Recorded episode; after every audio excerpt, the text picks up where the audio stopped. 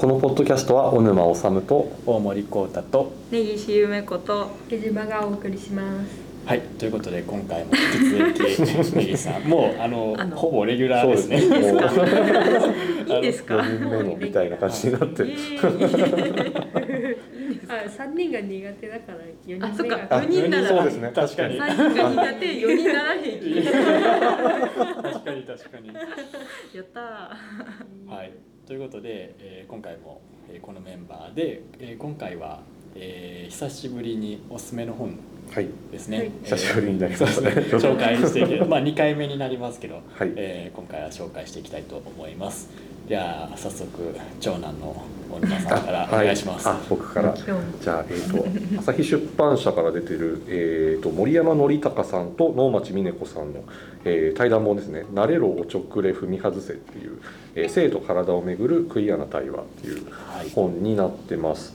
えー、とこれは森山さんが、えー、と社会学者の方で、えー、とあと有名なのが LGBT を読み解くクイアスタディーズ入門とか、うん。はい、そうですね。はい。千曲新書から出てる本とか。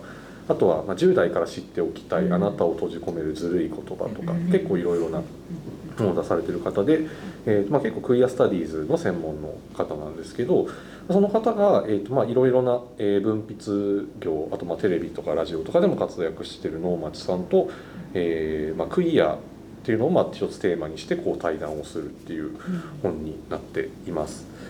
なんかまあ森山さんがやっぱそのクイアをこう専門家っていうことで、まあ、理論的なところはすごいいっぱい持ってる方なんですけどなんか能町さんがなんていうのかなやっぱこう生き方としてのクイアみたいなものをものすごくこう実践無意識のうちに実践してきた方なんだなっていう感じでなんかそれがそのなんていうのかななんかこう2人の対話を通してなんか能町さんのなんかこう自分の姿勢ってクイアだったんだってこう気づく瞬間みたいなものが腑に落ちる瞬間みたいなものがあったりとかしてなんかすごい刺激的な対談でしたねこれは。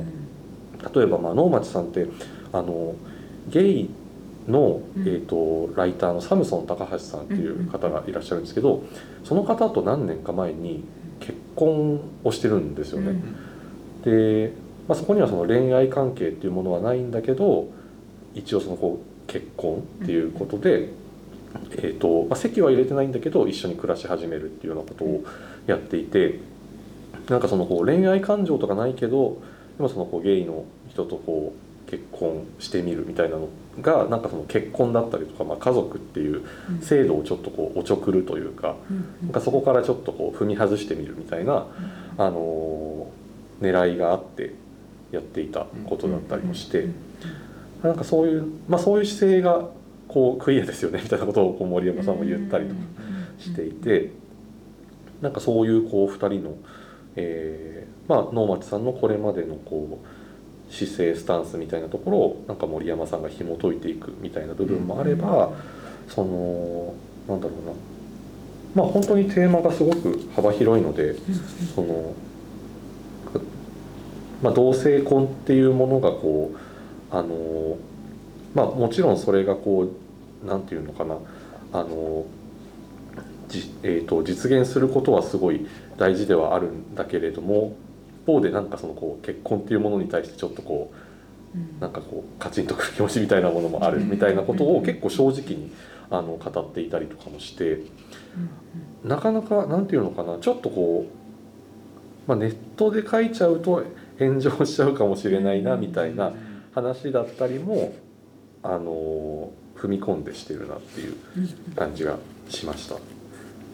でなんかやっぱ対談っていう形式って本当にすごいいいなって思ってそれはあの僕が、えー、と前にこの本の紹介をする回があった時に、えー、と埋没した世界をちょっと、まあ、自分が選んだ本じゃなかったんだけどなんかちょっと紹介しててなんかそういう対談とか往復書簡みたいなのってどっちかがちょっと行き過ぎたこととかあのなかなかこうなんていうのかな、そのちょっとこうそれだけでこうゴロンと置いておくにはちょっと極端すぎる意見みたいなのがあったとしてももう一人の方がそれをこうちょっとうまくいさめることができるというかでそれでなんとなくこうその2人ともがその正直な意見を言いつつもなんとなくお収まりながらというかなんかそのだあんまこう誰かを傷つけて終わりにしないまま進んでいくみたいなことができるよなと思ってなんかこういう対話集とか往復書簡とか一人じゃないやり方っていいなって思ったりしました。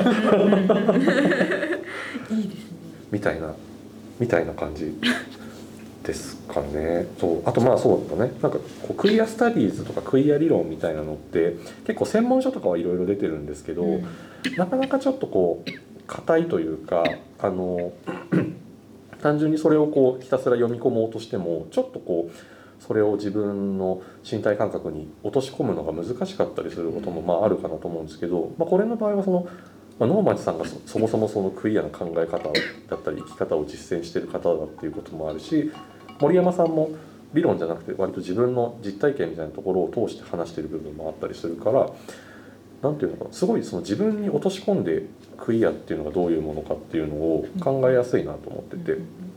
まあ、クイアって今すごくその LGBTQ いろんなそのセクシャリティを、えー表すまあ包摂的な言葉みたいな意味合いも一つあるしそれじゃなくてなんかもうちょっとこうえーと元々の意味、まあ、変態みたいな意味のその逸脱性とかなんか流動性とか規範に抗うみたいな意味合いのを持ってる言葉でもあるからなんかそっちの意味のクイアがすごい分かりやすいなって思ってなんか割と今僕がちょっとエッセイを書き溜めているんですけど、なんかすごいそれを書き溜める時にもうこの本でこう2人が示してくれてる姿勢みたいなのが結構参考になるなというかなんか背骨みたいになりそうだなっていうふうに思っているところであります。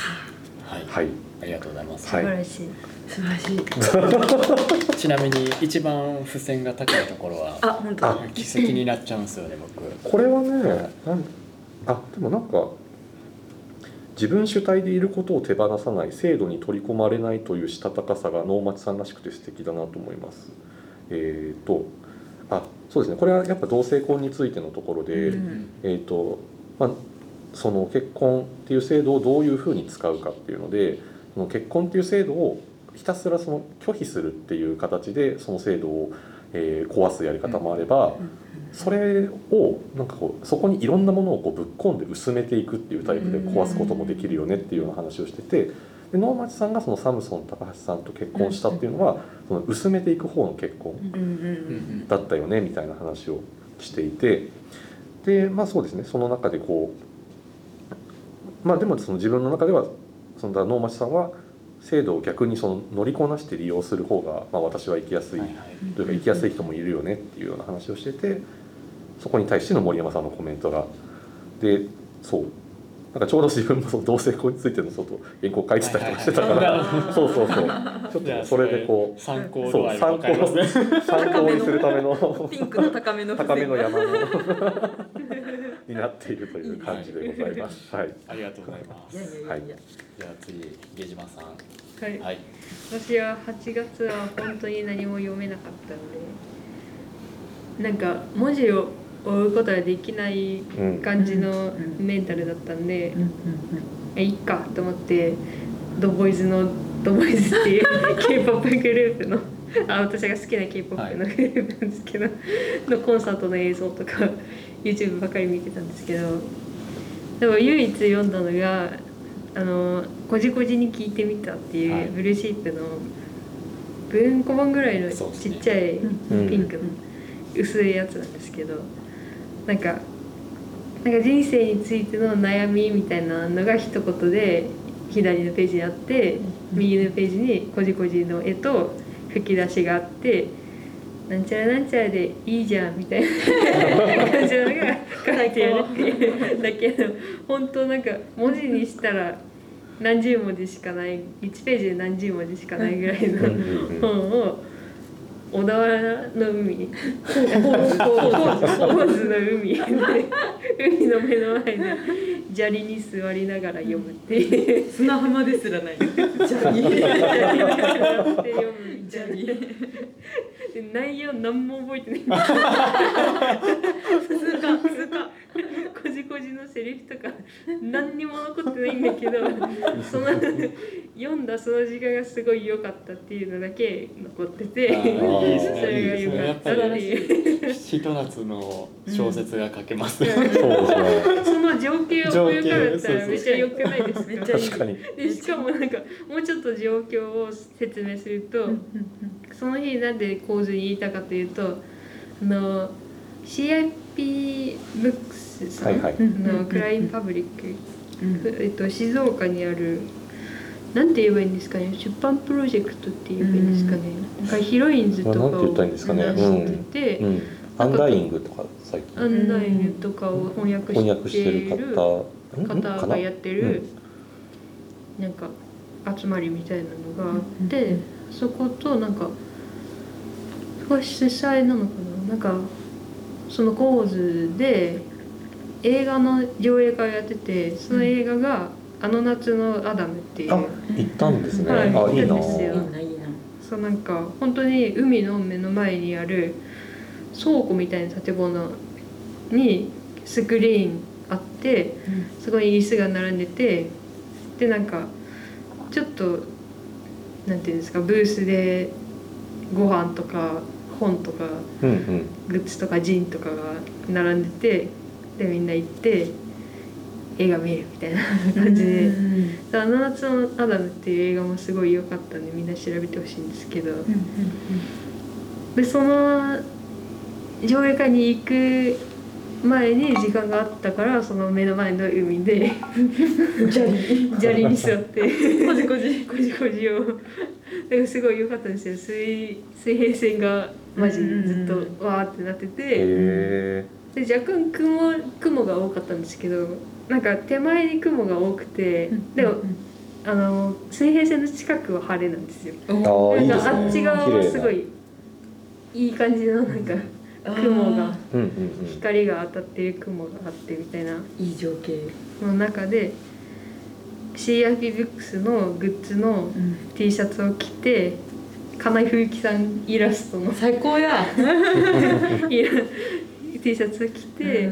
でその前日に友達と吉祥寺の古着屋さんで買っためっちゃ可愛いスカートを履いて、カラフルな可愛いやつを履いて砂利に座ってこじこじ読んだっていう 夏の思い出。夏の思い出。それがすごい良かったです。それを見た誰かが小説の登場人物にしてるかもしれないですね。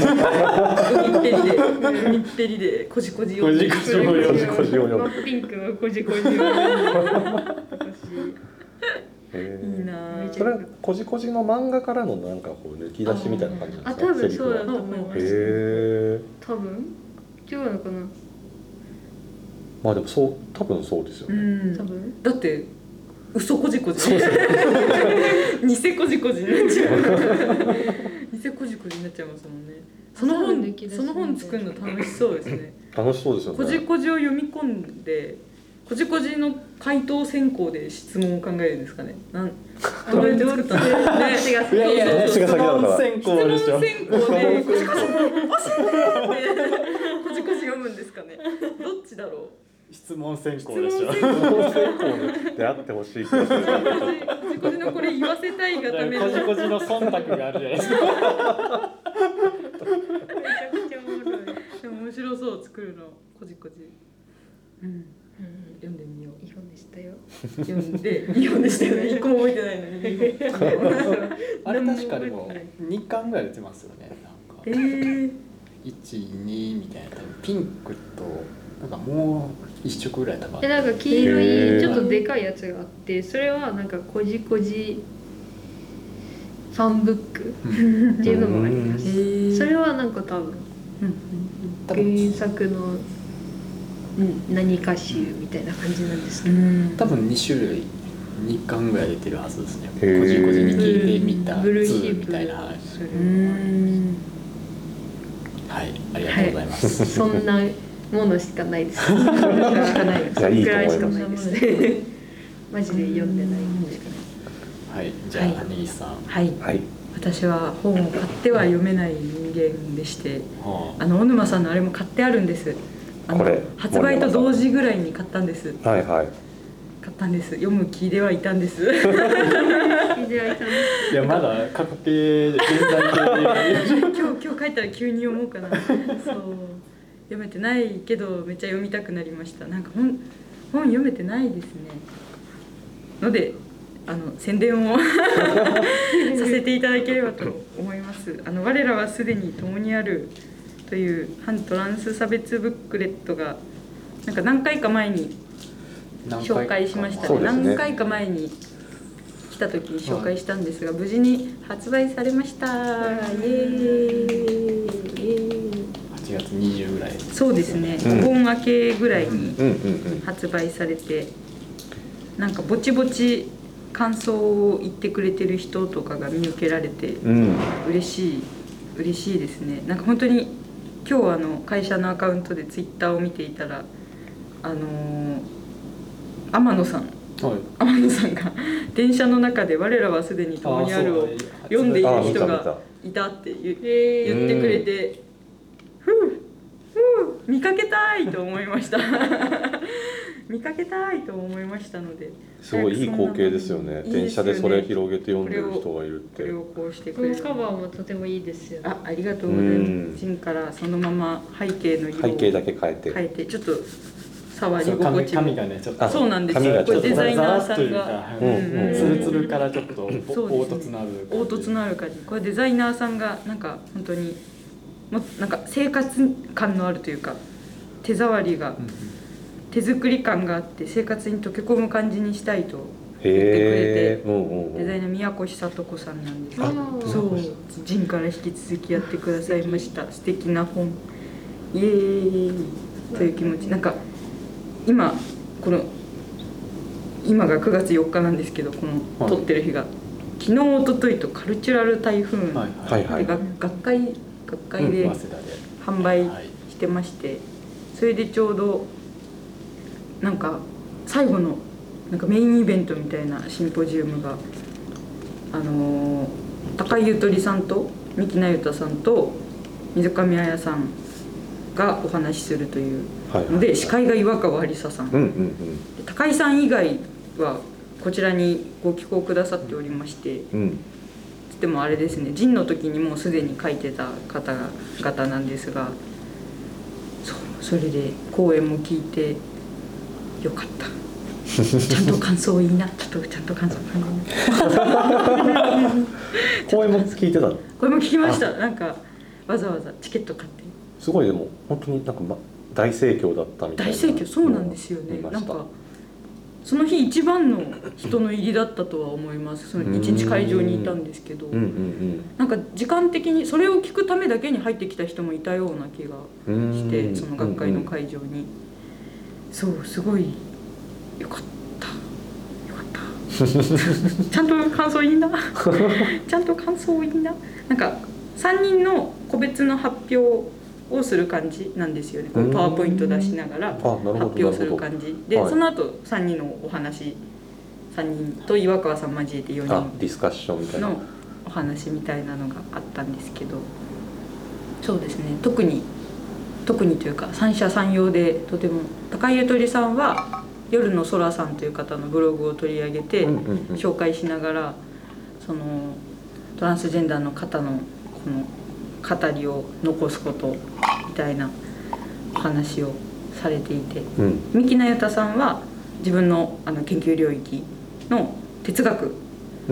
とトランスジェンダーというのが食い合わせが悪い。食い合わせが悪いというかなんていうか哲学的にこう中立価値中立的な価値観から議論をするとなんかなぜあなたは自分のことを女性だと思うのですか？みたいな議論を押し出す哲学者という人がうん。結構おられる、うん。なるほどなるほど。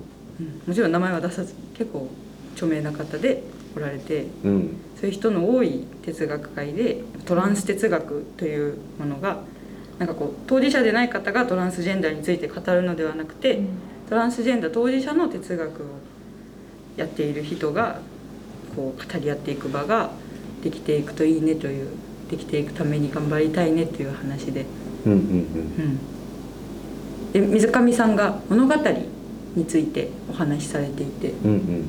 そうですね「スバルのトランスジェンダーの物語号あれは何月号？8 7ぐらいじゃないですかね。ですかね。7ぐらいちょっと黄色と黄色とオレンジの想定の、うんうん積んでる。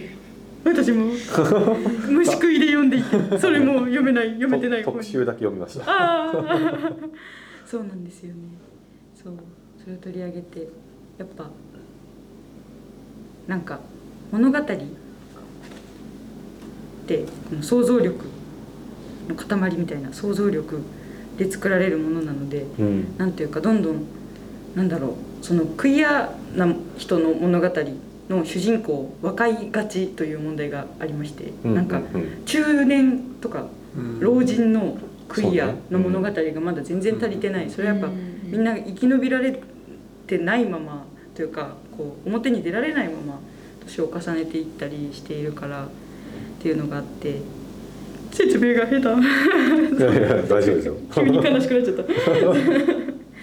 だから本当に年を重ねたクイアな人の物語をどんどん作っていくことで、その生き延びた先の未来を想像していくっていう,、なんかその水上さん順番的に今お話しした順高井さん美樹さん水上さんの順だったんですけど、うんうん。水上さんの発表の締めくくり方がみんなで未来を手繰り寄せましょうって言っててああああとなってしまいました。なんか5位5位ああとなってしまいました。だ結構売れたんじゃないですか、結構売れましたね。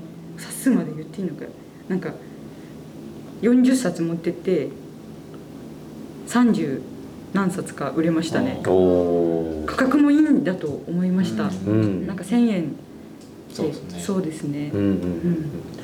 なんかその学会をこう聞きに来てる方だと多分もう持ってるっていう方もいっぱいいただろうしねそうですね。もう持ってます。読んでますの人もおられたと思うんですけど。でもそこうでん買った人がもしかしたら天野さんの見た、かもしれない。的にもありえるかもしれない。そうなんですよね。ああめちゃくちゃありえるかもしれないです。よ 天野さん何線だったんでしょう。聞いてたら教えてください。聞いてないかな。ねえ何線だったんだそうそうなんです。電車の中とかでどんどん広げていってういただんきたいなと、うんやっぱりなんかいろんな人のいろんな語りを聞くことでこうすごい単純化された、で悪魔のように語られるトランスジェンダー像みたいなものが全然嘘っぱちなんだっていうことが分かるなんかこう実感として入ってくるような一冊だと思いますので。で本当になんか何人かの方が書いてるんですけどここに載っている人も何かの代表ではなくてうん。そう。で本当に辛い状況にある人は語ることもできない、でその語ることのできない人のことまで想像できるようにありたいと思えるような一冊になっております。はい素晴らしい。やったやったやったやったやった緊張しちゃった。でも読めた本ありました。あのスキップとローファーの九巻九九巻巻合ってるかな。最私新巻まだ読んでない漫画スキップとローファーは最新刊が毎回楽しみ。もう読めてない人いるから何も言いませんが 超いい超いい。ネタバレ超いい。ネタバレ厳禁ね超いい。超いい。よという。海っぺり海っぺり歩いてますあれも。あいいですね。夏のうちに読んでほしいですね。えー季節がちょうどいいので。以上です。はい、はい。ありがとうございます。じゃあ最後僕ですね。はい。ちょっと結構流れがよくってうん。結構重なる話になっちゃってるんですけどうん。それはなぜかというとやっぱりここれうん。あの我らがすでに共にあるの中で、えー複数名の方がおっしゃっている、えーまあ、普段は表に現れないというかうん。表出されない人たちの声、うん。えーを、まあ、なるべく救いたいというか、うん。えーそういう人の声をこう拾い上げられるように、うん。えー拾い上げるまでもなくこう見えるようなえー状態にしておくっていう流れ。で、えーつい最近「タイミングの社会学」という本の書かれた、えー石岡、えー智則さんうんのビブリオトークをしたんですね、うん店で。で、えーまあ、社会学の中の特に、えーエスノグラフィーですね、うん。エスノグラフィー。でエスノグラフィーっていうのも、えー結局こう理論ではこう表せない表せ、まあ、表出されない人たちですよね、の、えー声であったりとかどういう生活をしているのかっていうのをこう、えー観察して、えー記述していくっていう、まあ、そういううん。こう社会学の領域の人の、えー著書がタイミングの社会学なんですけれどもでそこに関連してで、まあ、生活史エスノグラフィーの名著を選書してくださいと。うん。ででそれで選書していただいたもののビブリオトークをしていただいたんですね。でその中の一つを今回持ってきたんですけどそれが、まあ、ちょっと正確に言うとこれは別にこうエスノグラフィーの本ではないんですけれども、うん。それに近い実践のものとして、えっとこちらの本えですね。ーへえこうエクスナレッジが出していて で建築知識というあの月刊誌があるんですね。でその建築知識編集部が編集した、えー建築建設業者という、えー本ですね。えーでこれが連載されてたみたいなんですね。はいはいはいで、えー建築関係者のための月間専門誌建築知識市場で連載され大反響を巻き起こした職人職人ドキュメントの完全版ということで、ー。まあ、いろんな職人ですね、うん。の、えー方37名に、うんえー聞いたものづくり人材育成仕事の流儀えー。で、まあ、普通に建設業、まあ、土方の方の業種ってそんなに多分思い浮かばないうん。うん。と思うんですけど、うんまあ、これをの目次を見るともういろんな業種があって、うん。で鉄骨飛びクレーンオペレーター鉄骨工非破壊検査、えー飛びとこう解体工枠あ型枠大工 ALC 立て込みウレタン吹き付けサッチ取り付け防水工とか、えータイル工とかガラス工まあいろんな本当にやっぱりうん普段も、えーなんすかね建設業の人みたいな一括りにされる中にいろんなまあこう専門家というか専門分野があってでその人たちに、えー仕事の流儀みたいなものを聞いている、えーインタビューしている本なんですけど、まあ、そこがちょっと近いなというか、うんうんうんうん。こう普段はこう見えないというか、うん。こうんうんうんう一括りにしてしまうところをこ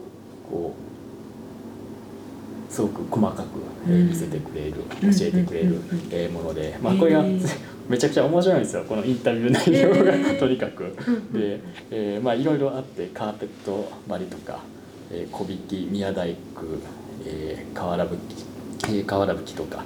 でインタビューのしてる人もそうやっぱりプロフェッショナルというか、うんうんうん。こう知ってる人じゃないとわからないような、まあ確かにね。うん。普通にミーハーなことことじゃないんですよね。なんか。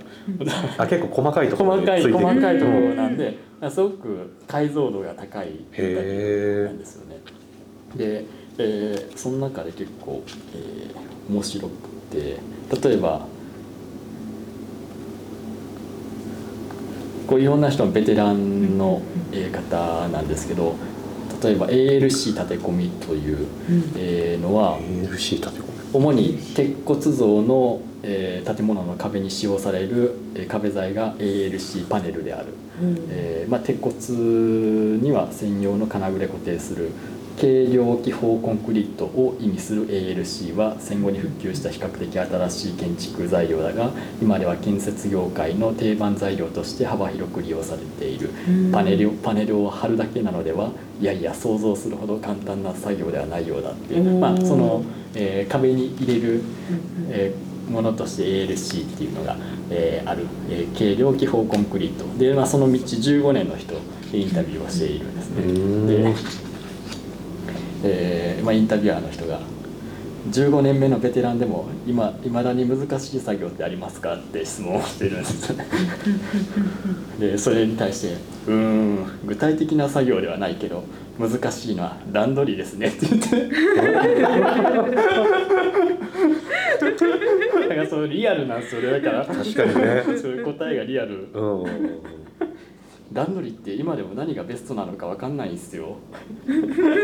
ALC ってどこにどのサイズのパネルをどちら向きに取り付けるのか、えーこれらを全て設計段階で決めてから必要なサイズにカットして現場に搬入するんです。だから最初の段階で取り付け順まで考えておかないと、えー後々の仕事にすごく影響してきますが、なるほど。で、えーでまあ、安全安全祈願に向けて何かしてされていることってあります？それは特にないけど。で他で4で何か良いアドバイスは朝ごはんを食べなさい 叫んじゃった朝ごはんを食べなさいめっちゃいい。朝飯はいつも食ってなかったんです。でもそれ以来かみさんにサンドイッチを作ってもらったりして朝現場に行ってきちんと食べるようにしました、そしたら本当に怪我をしなくなったんです。みたいないやすごいいい本じゃないめです。かっちゃいいうんめっちゃいいめっちゃいい本です。ねめっちゃいい方なんです。すうんごい。とか、えー例えば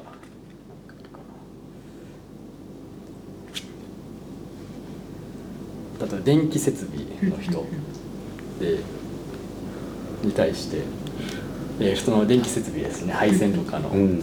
えー電柱から建物に電気を引っ込み、えー分電盤の据え付け各部屋への配線コンセントやスイッチなどの取り付けを行う電気設備工事ですね。で 一番最初の質質問ですよ。が電気設備の職人さんが現場で一番よく使われる道具って何ですか？ででニッチなんですけど。でそれに対する答えは「うーん。ペンチですかね」っ てなるほどめっちゃ普通なんですまあ確かにね。全然木をてらって。えー、そうなんだとかじゃない。うん。そりゃそうだいわゆるプロプロ用のものをいえいえ特にプロ用というものはなくて、なるべく歯がしっかりと噛み合う良いものを選ぶだけですって。すごくあ当たり前のこと言ってーいいなお気に入りのペンチは何年も使い続けるとかうん。それもないです。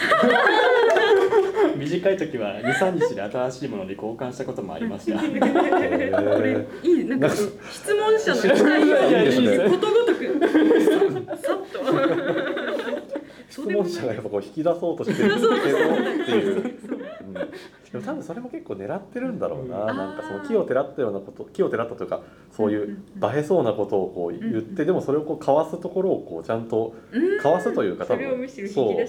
そうそうそうそう。それがなんか逆にその人たちの素を多分引き出すことにつながってるんですよね。聞き手の素晴らしさですねこれは。え やはり現場では大工さんや左官屋さんに遠慮するものですか？給排水設備の職人さんも似た似たようなことをおっしゃっていましたがそうですね。でも同じ設備の職人でも我々電気関係の方が腰を低くしている度合いは上でしょうね。いろんなところに いろいろんなところに穴を開けてはみんなに恨まれています。からここに穴を開け仕事なのに仕事なのにでは給排水設備の職人さんより腰の低さは上でしょうね立場は立場は一番弱い。と思い。ますよで電気は最後の職種ですからなるほどで、えーまあそれでもお金に換え難い。醍醐味、えー職人冥利に尽きると感じる瞬間はどんな時ですかやっぱり最後でしょうね。全部の作業が終わって引き渡しの直前が最高の瞬間です、えー電気の職人ってその家の最初から最後までずっと付き合う唯一の職人なんです。みたいなねこういうすごいリアルが知れるというかいいな。本当に。いいですね本当に。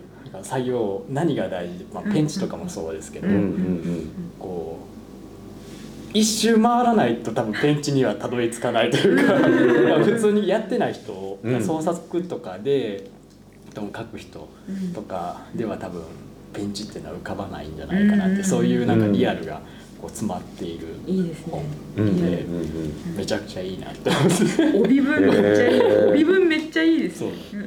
えー、飛び土工の人がこの仕事のやりがいそういうものはなければないで一向に構わないんじゃないですか。いいめっすごい。ちゃいい。だからなんか仕事論としてもなんか。なんかそうですね本当に。別にビジネス書じゃなくてこれを読みなっていう。みんなーってあでも確かにね。これできる大人の編集身術とか読まなくていい。読まなくていい。これ読みな読みななんか見返しのところに、えー現場をきらえーいろんなセリフが引かれてるんですけど、うん。えー現場をきれいにできない人間にこういう仕事をする資格はないのとか結局思いやりみたいなことが一番大切なんだなって気づくんだよね。時々用もないのにふっと振り返ってしまう瞬間があるんです。摂取からは人殺しを見るような目で睨まれる。でかい体してたってダメなやつはダメ。名名やな仕事が。息を殺して一気にパッとやる。みたいなあすごい。私のこじこじの。そこにも通ずる。ーありますねありますね。え私本当にうん。こじこじのあれを読んだ時にあこれ私ビジネス庁担当なんですけど職場でビジネスじゃなくてみんなこじこじ読めばいいんじゃないかないやでもこれ最高。も置いといてください。こじこじとじゃちょうど建設業者を並べてめっちゃいい。10年以上前に出たやつなんでえあそうなんですか。そうなんですね。えでもーもうこれ普通に定番書にしたいなこれめっちゃ初めて見たけどすごくいい。現場で働いてる人たちのそのなんでしょうやっぱ体にこうどんどん蓄積されたものがうんちゃんとあるからこそ出てくるうん言葉その特殊な特別なものもそうだしん素朴なものも多分そういう身体化されたものがあるからこそ出てくる言葉が本当に多分ブワーってこう詰め込まれてるんだろうなって感じでめちゃくちゃ詰まってるだから本当にこれは大反響を起こしたっていうのはすごいわかるな。って感じがします、血が通ってます僕も多分迷子を読んじゃうもんねあ確かにもうそのために雑誌を買っちゃうだからやっぱ渋いっすもんねみんな写真もいいですねみみんなみんなやっぱり顔をみんないやかかっっこいい。本当に。めっちゃいいなあいいな。コンパニオンのように。あすごい見出しですね。面白い。こう非破壊検査非破壊検査。非破壊検査ってなんか。えー鉄骨像の建設には溶接が不可欠である。この重要な溶接にか欠陥がないかをチェックするのが非破壊検査技術者の仕事だ。検査の方法には、えーいくつかあるが、えー小高氏の専門は溶接か、えー箇所に超音波を当てその反応を見ながらえー合否を判定していく方法へーというだからまあコンパニオンなんかちょっとこうんうん。う環境を見ながらみたいなうん。反応を見ながああらーそういうことなるほどね。っていうことだと思いますけど、まああの気になった方はちょっとえー。ぜひ手に取っていただければなと、めっちゃ気になる。えー思う今回の僕のおすすめ本がエスクスナレッジから、えー2012年に、えー出た、うんえー建築知識編集部編の建設業者ですね。うんうんうん。まああのぜひユニテで。はい。家にてえいねやーよかった。すごい、うんはい。はい。地なん地味って言ったらですけど地味な話って楽しいですよね。楽しいですよね。楽しい。すごい楽しい、うん。生活感ラブだ生活感大好き。最高。はい。ということで今回4冊ですね、うん。はい。紹介していきました。またやりましょう。読んでいきたい。読んできた本を携えてのこのこと現れようと思います。はい。はい。えーとじゃあこんえーとなんだっけ？このポッドキャスト。は このポッドキャストは小沼治と。大森幸太と。根岸優芽子と。江島がお送りしました。ではまた来週。また来週。